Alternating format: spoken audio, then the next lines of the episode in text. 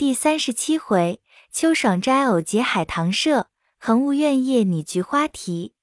这年贾政又点了学差，则于八月二十日起身。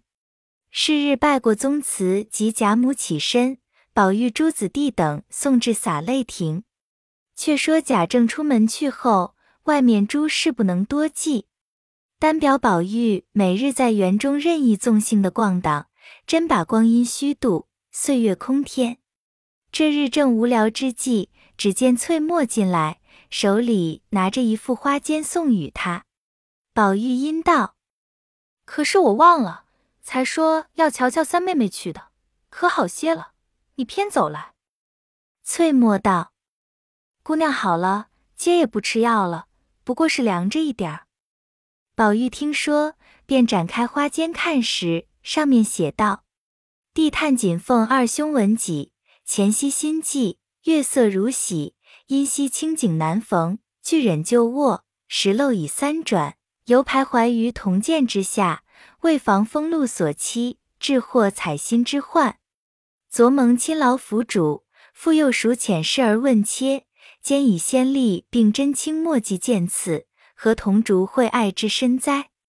今因扶己平床出没之时，因思及历来古人中处明宫立敌之场，游至一些山滴水之区，远招近依，投峡攀援，误结二三同志盘桓于其中，或数祠坛，或开银社，虽一时之偶兴，遂成千古之家谈。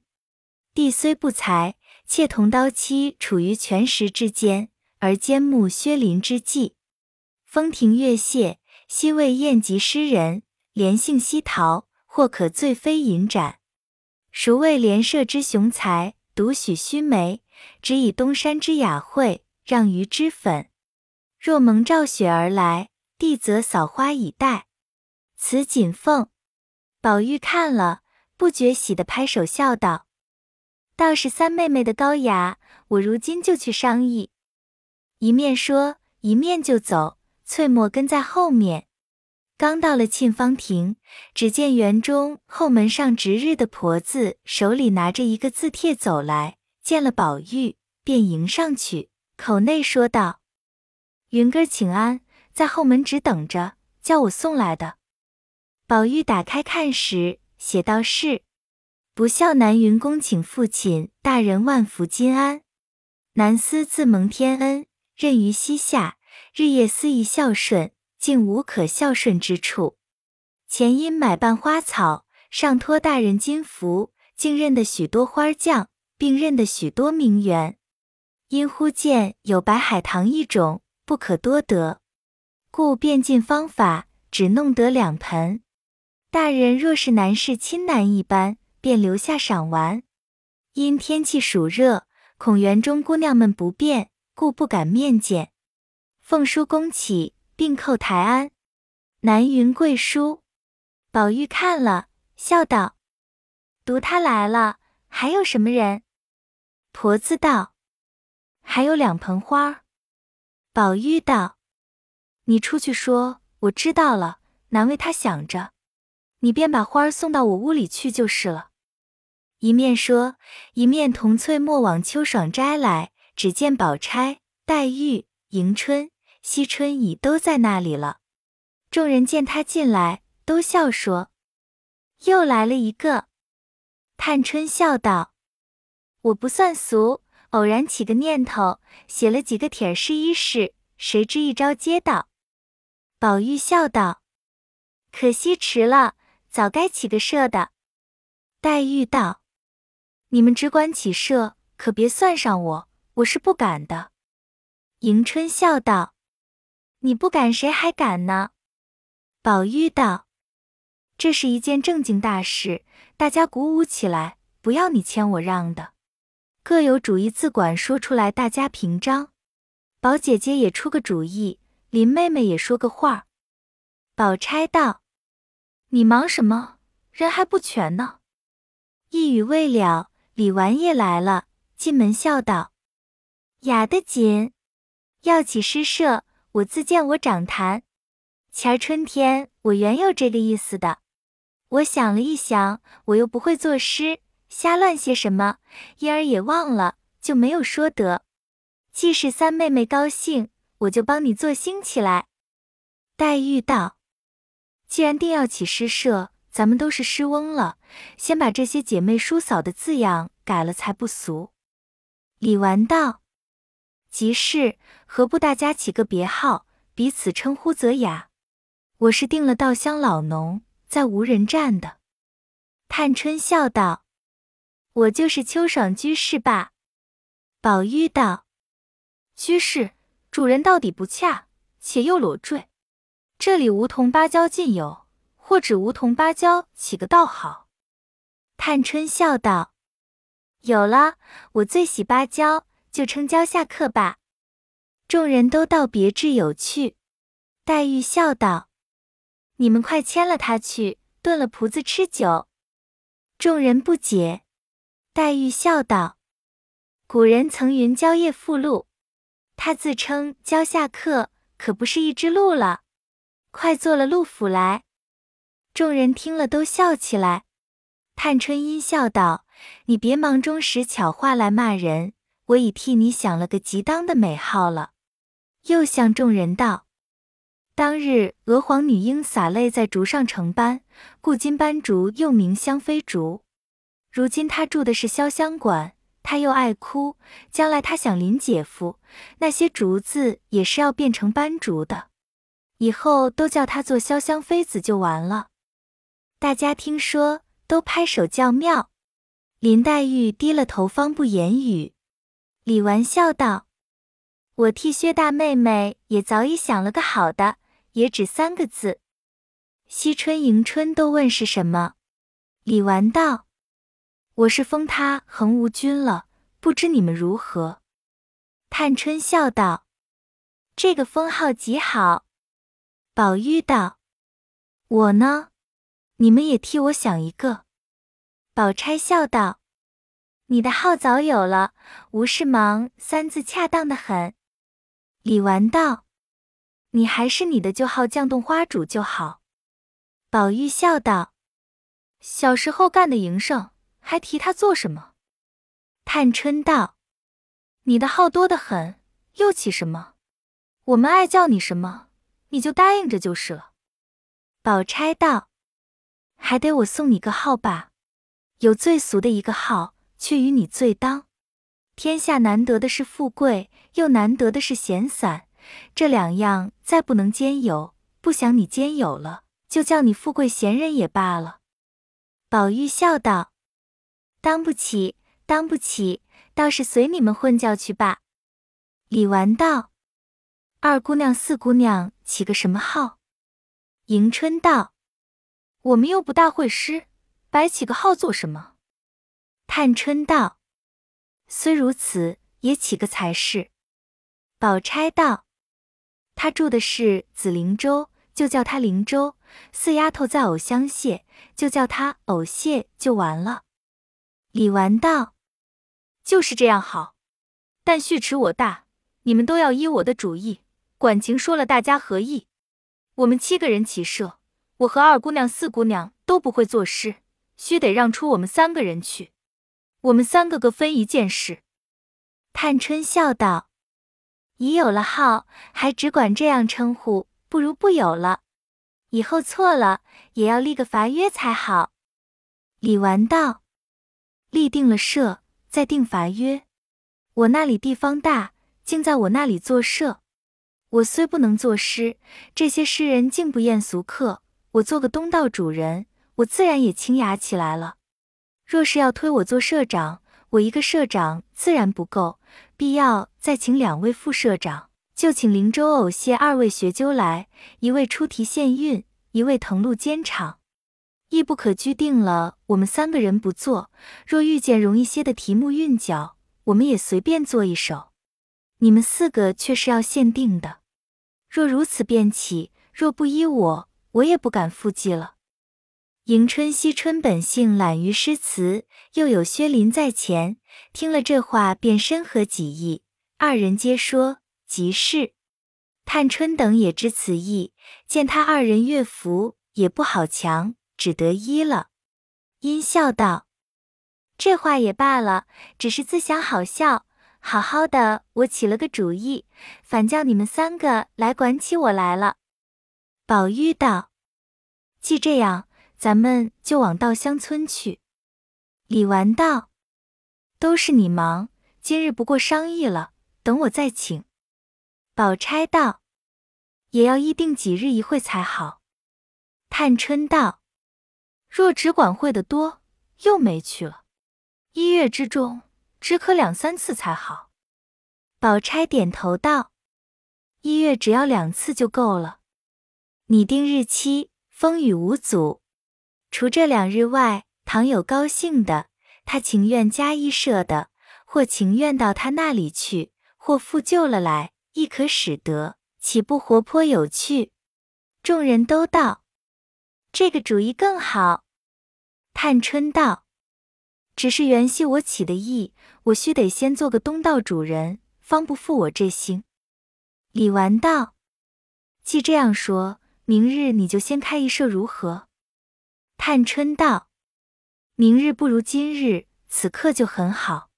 你就出题，灵州县运，偶谢监场。”迎春道。依我说，也不必随一人出题献韵，竟是拈阄公道。李纨道：“方才我来时，看见他们抬进两盆白海棠来，倒是好花。你们何不就咏起它来？”迎春道：“都还未赏，先到作诗。”宝钗道：“不过是白海棠，又何必定要见了才做？古人的诗赋，也不过都是即兴写情耳。”若都是等见了做，如今也没这些诗了。迎春道：“既如此，待我献韵。”说着，走到书架前，抽出一本诗来，随手一接。这首竟是一首七言律，递与众人看了，都该做七言律。迎春演了诗，又向一个小丫头道：“你随口说一个字来。”那丫头正倚门立着。便说了个门字，迎春笑道：“就是门字韵，十三元了。头一个韵定要这门字。”说着，又要了韵牌匣子过来，抽出十三元一屉，又命那小丫头随手拿四块。那丫头便拿了盆魂、横昏四块来。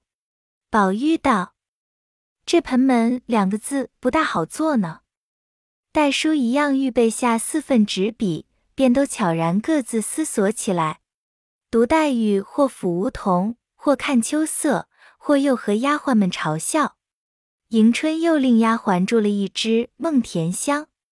原来这梦甜香只有三寸来长，有灯草粗细，以其意尽，故以此尽为限。如香尽未成，便要法。一时探春便先有了。自提笔写出，又改抹了一回，递与迎春。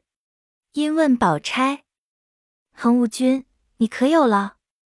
宝钗道：“有，却有了，只是不好。”宝玉背着手在回廊上踱来踱去，因向黛玉说道：“你听，他们都有了。”黛玉道：“你别管我。”宝玉又见宝钗已誊写出来。因说道：“了不得，香只剩了一寸了，我才有了四句。”又向黛玉道：“香就完了，只管蹲在那朝地下做什么？”黛玉也不理。宝玉道：“可顾不得你了，好歹也写出来吧。”说着也走在案前写了。李纨道：“我们要看诗了，若看完了还不交卷，是必罚的。”宝玉道：“稻香老农虽不善做，却善看，又最公道。你就评阅优劣，我们都服的。”众人都道：“自然。”于是先看探春的稿上写道是：“永白海棠县门盆浑横昏，斜阳寒草带重门，苔翠盈铺雨后盆。遇事精神难比劫，雪为击鼓易销魂。”芳心一点娇无力，倩影三更月有痕。莫为稿先能羽化，多情伴我永黄昏。次看宝钗的事，珍重方姿皱眼门，自携手问灌台盆。胭脂洗出秋阶影，冰雪招来露气魂。但即使之花更艳，愁多焉得玉无痕。欲尝白帝平清洁，不与亭亭日又昏。李纨笑道：“到底是恒无君。”说着又看宝玉的，道是：“秋容浅淡映重门，七节攒成雪满盆。初遇太真冰作影，捧心西子玉为魂。晓风不散愁千点，宿雨还添泪一痕。独倚画栏如有意，清真怨笛送黄昏。”大家看了，宝玉说探春的好，李纨才要推宝钗这诗有身份，因又催黛玉。黛玉道：“你们都有了。”说着提笔一挥而就，置与众人。李纨等看他写道是：“半卷香帘半掩门，碾冰为土玉为盆。”看了这句，宝玉先喝起彩来，只说：“从何处想来？”又看下面道：“偷来梨蕊三分白，借得梅花一缕魂。”众人看了也都不禁叫好，说：“果然比别人又是一样心肠。”又看下面道是：“月窟仙人凤稿妹，秋闺怨女士啼痕。娇羞脉脉同谁诉？倦倚西风夜已昏。”众人看了都道是这首为上。李纨道。若论风流别致，自是这首；若论含蓄浑厚，终让横稿。探春道：“这评的有理，潇湘妃子当居第二。”李纨道：“怡红公子是压尾，你服不服？”宝玉道：“我的那首原不好了，这评的最公。”又笑道：“只是横销二首，还要斟酌。”李纨道。原是依我评论，不与你们相干。再有多说者，必罚。宝玉听说，只得罢了。李纨道：“从此后，我定于每月初二、十六这两日开设，出题限韵都要依我。这期间，你们有高兴的，你们只管另择日子补开；哪怕一个月每天都开设，我只不管。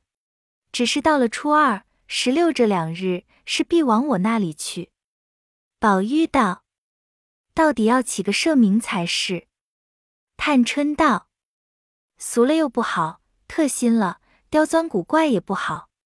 可巧才是海棠诗开端，就叫个海棠社罢。虽然俗些，因真有此事，也就不爱了。”说毕，大家又商议了一回，略用些酒果，方各自散去。也有回家的，也有往贾母、王夫人处去的。当下别人无话，且说袭人因见宝玉看了字帖，便慌慌张张的同翠墨去了，也不知是何事。后来又见后门上婆子送了两盆海棠花来，袭人问是那里来的，婆子便将宝玉前一番缘故说了。袭人听说，便命他们摆好，让他们在下房里坐了。自己走到自己房内，称了六钱银子封好，又拿了三百钱走来，都递与那两个婆子道：“这银子赏那抬花来的小子们，这钱你们打酒吃吧。”那婆子们站起来，眉开眼笑，千恩万谢的不肯受，见袭人执意不收，方领了。袭人又道：“后门上外头可有该班的小子们？”婆子忙应道：“天天有四个，原预备里面差事的。姑娘有什么差事，我们吩咐去。”袭人笑道：“有什么差事？接宝二爷要打发人到小侯爷家与史大姑娘送东西去。可巧你们来了，顺便出去叫后门小子们雇辆车来。回来你们就往这里拿钱，不用叫他们又往前头混碰去。”婆子答应着去了。袭人回至房中，拿碟子盛东西与史湘云送去，却见格子上碟槽空着。因回头见晴雯、秋雯、麝月等都在一处做针纸，袭人问道：“这一个蚕丝白玛瑙碟子那去了？众人见问，都你看我，我看你，都想不起来。半日，晴雯笑道：“给三姑娘送荔枝去的，还没送来呢。”袭人道：“家常送东西的家伙也多，巴巴的拿这个去。”晴雯道：“我何尝不也这样说？他说这个碟子配上鲜荔枝才好看。”我送去，三姑娘见了也说好看，叫连碟子放着，就没带来。你再瞧那弃子进上头的一对连珠瓶，还没收来呢。秋文笑道：“提起瓶来，我又想起笑话。我们宝二爷说声孝心一动，也孝敬到二十分。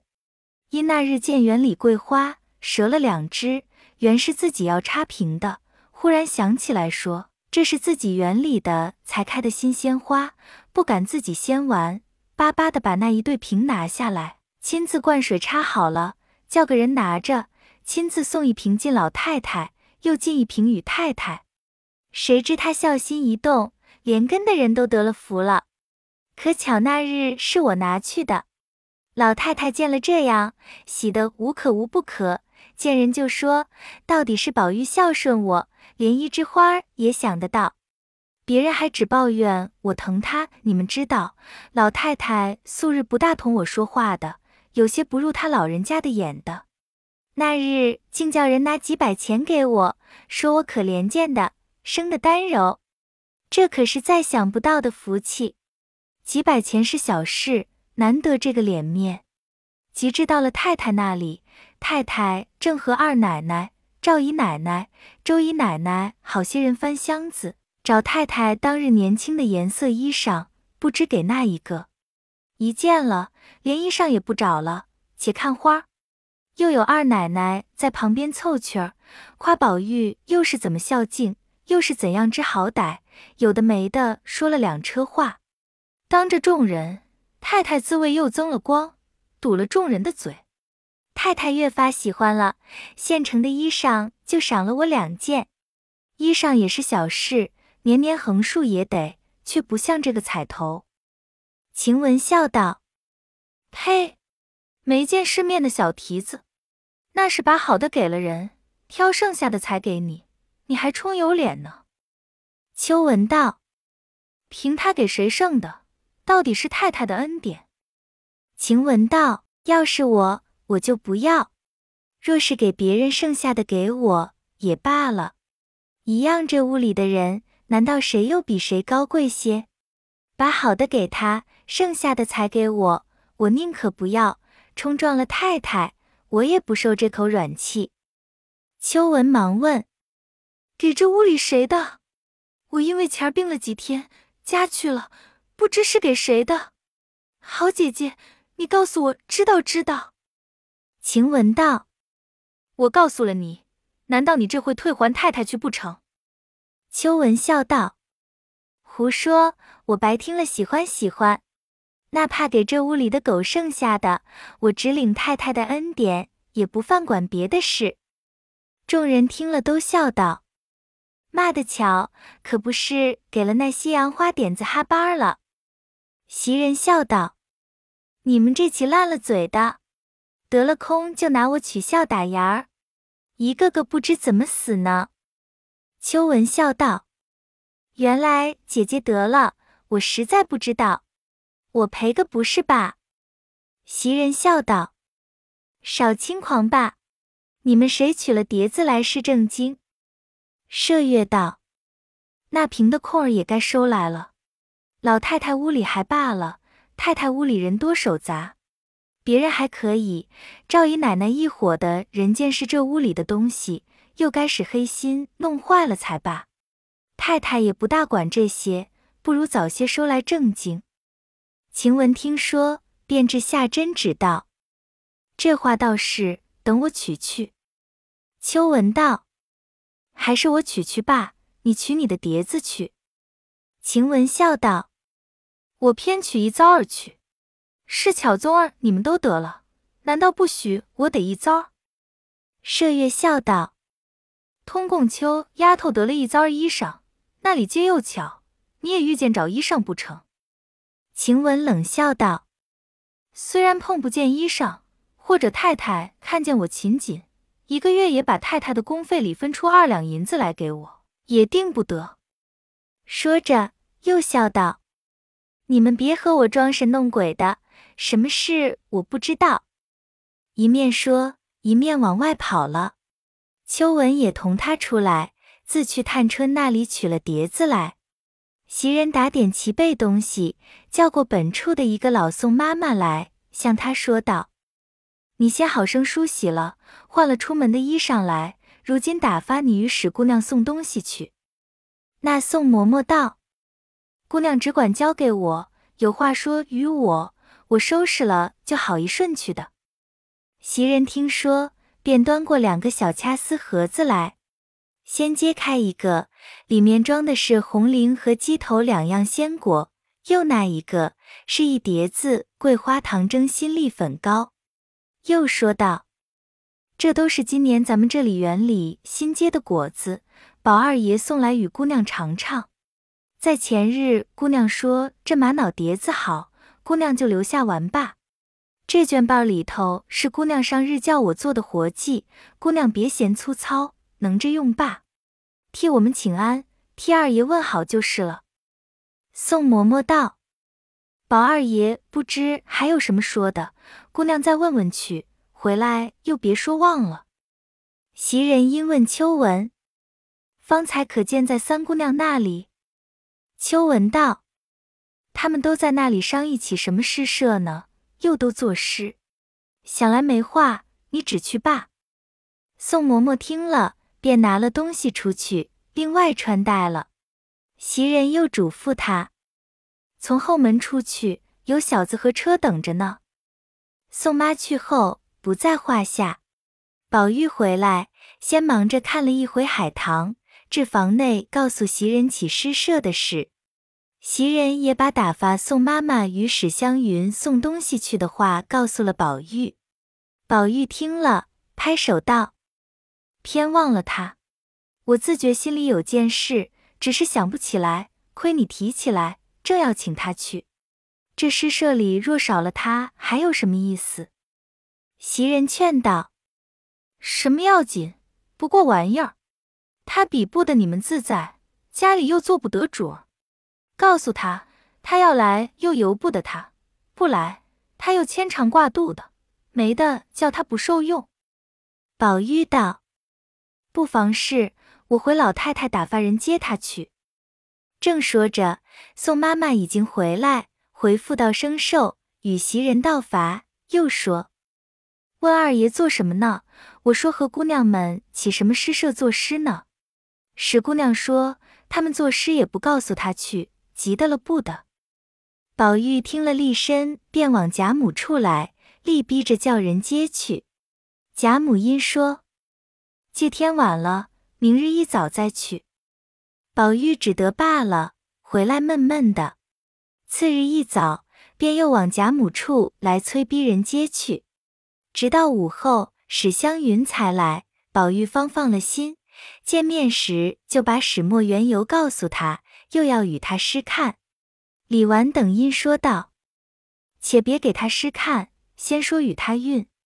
他后来先罚他糊了诗，若好便请入社，若不好还要罚他一个东道再说。”史湘云道：“你们忘了请我，我还要罚你们呢。就拿韵来，我虽不能，只得勉强出丑。容我入社，扫地焚香，我也情愿。”众人见他这般有趣，越发喜欢，都埋怨昨日怎么忘了他，遂忙告诉他韵。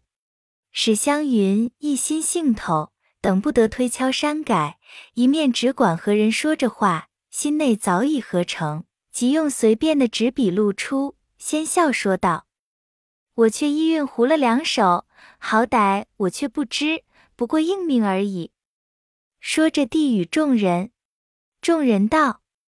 我们四首也算想绝了，再一首也不能了。你倒弄了两首，那里有许多话说，必要中了我们。一面说，一面看时，只见那两首诗写道：其一，神仙昨日降东门，种的蓝田玉一盆。自是双娥偏爱冷，非关倩女亦离魂。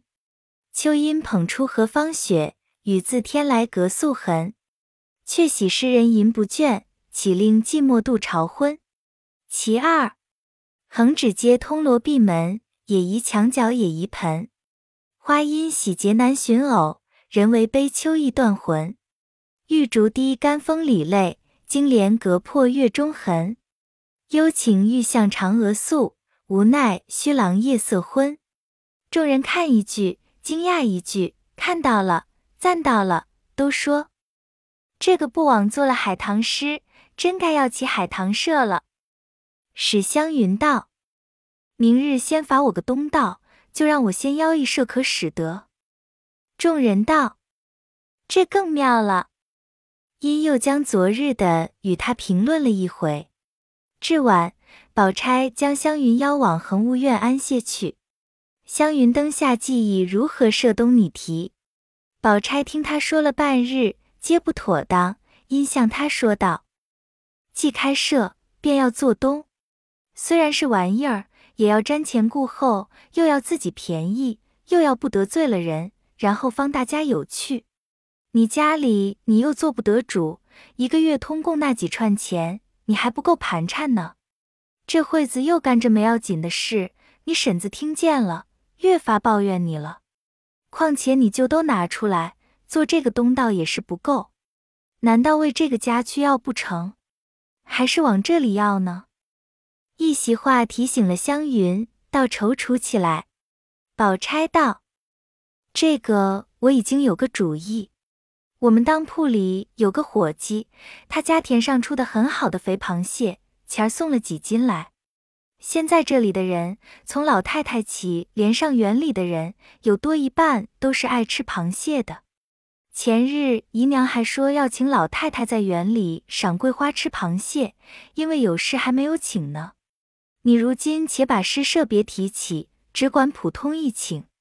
等他们散了，咱们有多少事做不得的？我和我哥哥说，要几篓极肥极大的螃蟹来，再往铺子里取上几坛好酒，再备上四五桌果碟，岂不又省事又大家热闹了？湘云听了，心中自是感服，极赞他想的周到。宝钗又笑道：“我是一片真心为你的话，你千万别多心，想着我小看了你，咱们两个就摆好了。你若不多心。”我就好教他们办去的。湘云忙笑道：“好姐姐，你这样说，倒多心待我了。凭他怎么糊涂，连个好歹也不知，还成个人了。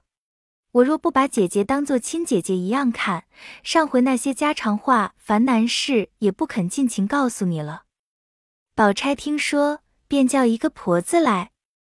出去和大爷说，依前日的大螃蟹要几篓来，明日饭后请老太太姨娘赏桂花。你说大爷好歹别忘了，我借已请下人了。那婆子出去说明，回来无话。这里宝钗又向湘云道：“诗题也不要过于新巧了。你看古人诗中那些刁钻古怪的题目和那几显的韵了，若题过于新巧，韵过于显。”再不得有好诗，终是小家气。诗固然怕说俗话，更不可过于求生。只要投一件立意清新，自然措辞就不俗了。究竟这也算不得什么，还是仿迹真旨是你我的本等。一时闲了，倒是与你我深有意的书看几章是正经。湘云只答应着，阴笑道：“我如今心里想着。”昨日做了海棠诗，我如今要做个菊花诗，如何？宝钗道：“菊花倒也合景，只是前人太多了。”湘云道：“我也是如此想着，恐怕落套。”宝钗想了一想，说道：“有了，如今以菊花为宾，以人为主，竟你出几个题目来，都是两个字，一个虚字，一个实字。”实字便用菊字，虚字就用通用门的。如此又是咏菊，又是赋诗，前人也没做过，也不能落套。富景咏物两关着，又新鲜又大方。湘云笑道：“这却很好，只是不知用何等虚字才好。你先想一个，我听听。”宝钗想了一想，笑道：“菊梦就好。”湘云笑道：“果然好，我也有一个菊影，可使得？”宝钗道：“也罢了，只是也有人做过，若题目多，这个也加得上。”我又有了一个，湘云道：“快说出来。”宝钗道：“问菊如何？”湘云拍案叫妙，音阶说道：“我也有了，访菊如何？”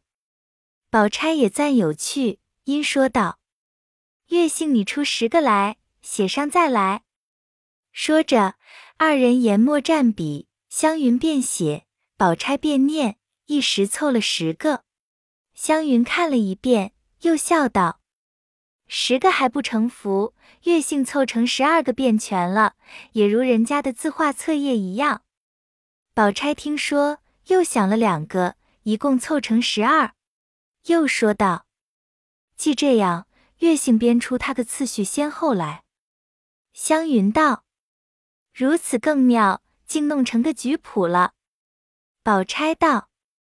起手是一局，一之不得，故仿；第二是仿局，仿之既得，变重；第三是重局，种既盛开，故相对而赏；第四是对局，相对而性有余，故折来公平为完；第五是公局，既公而不淫，一绝局无彩色；第六便是咏局，既入词章，不可不工笔墨；第七便是画局，既为局如是碌碌。究竟不知局有何妙处，不禁有所问。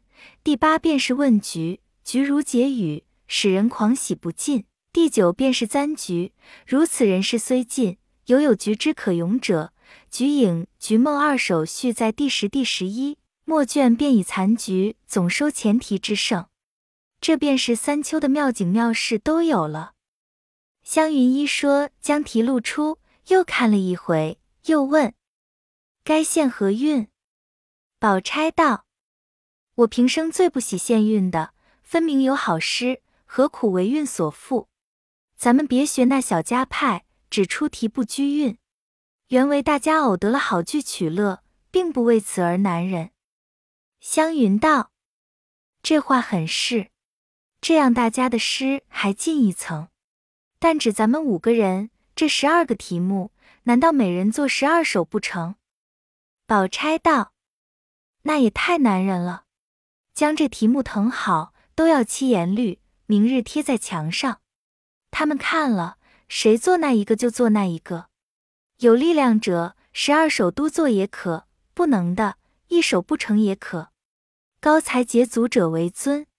若十二首已全，便不许他后赶着又做，罚他就完了。”湘云道：“这倒也罢了。”二人商议妥帖，方才熄灯安寝。要知端的，且听下回分解。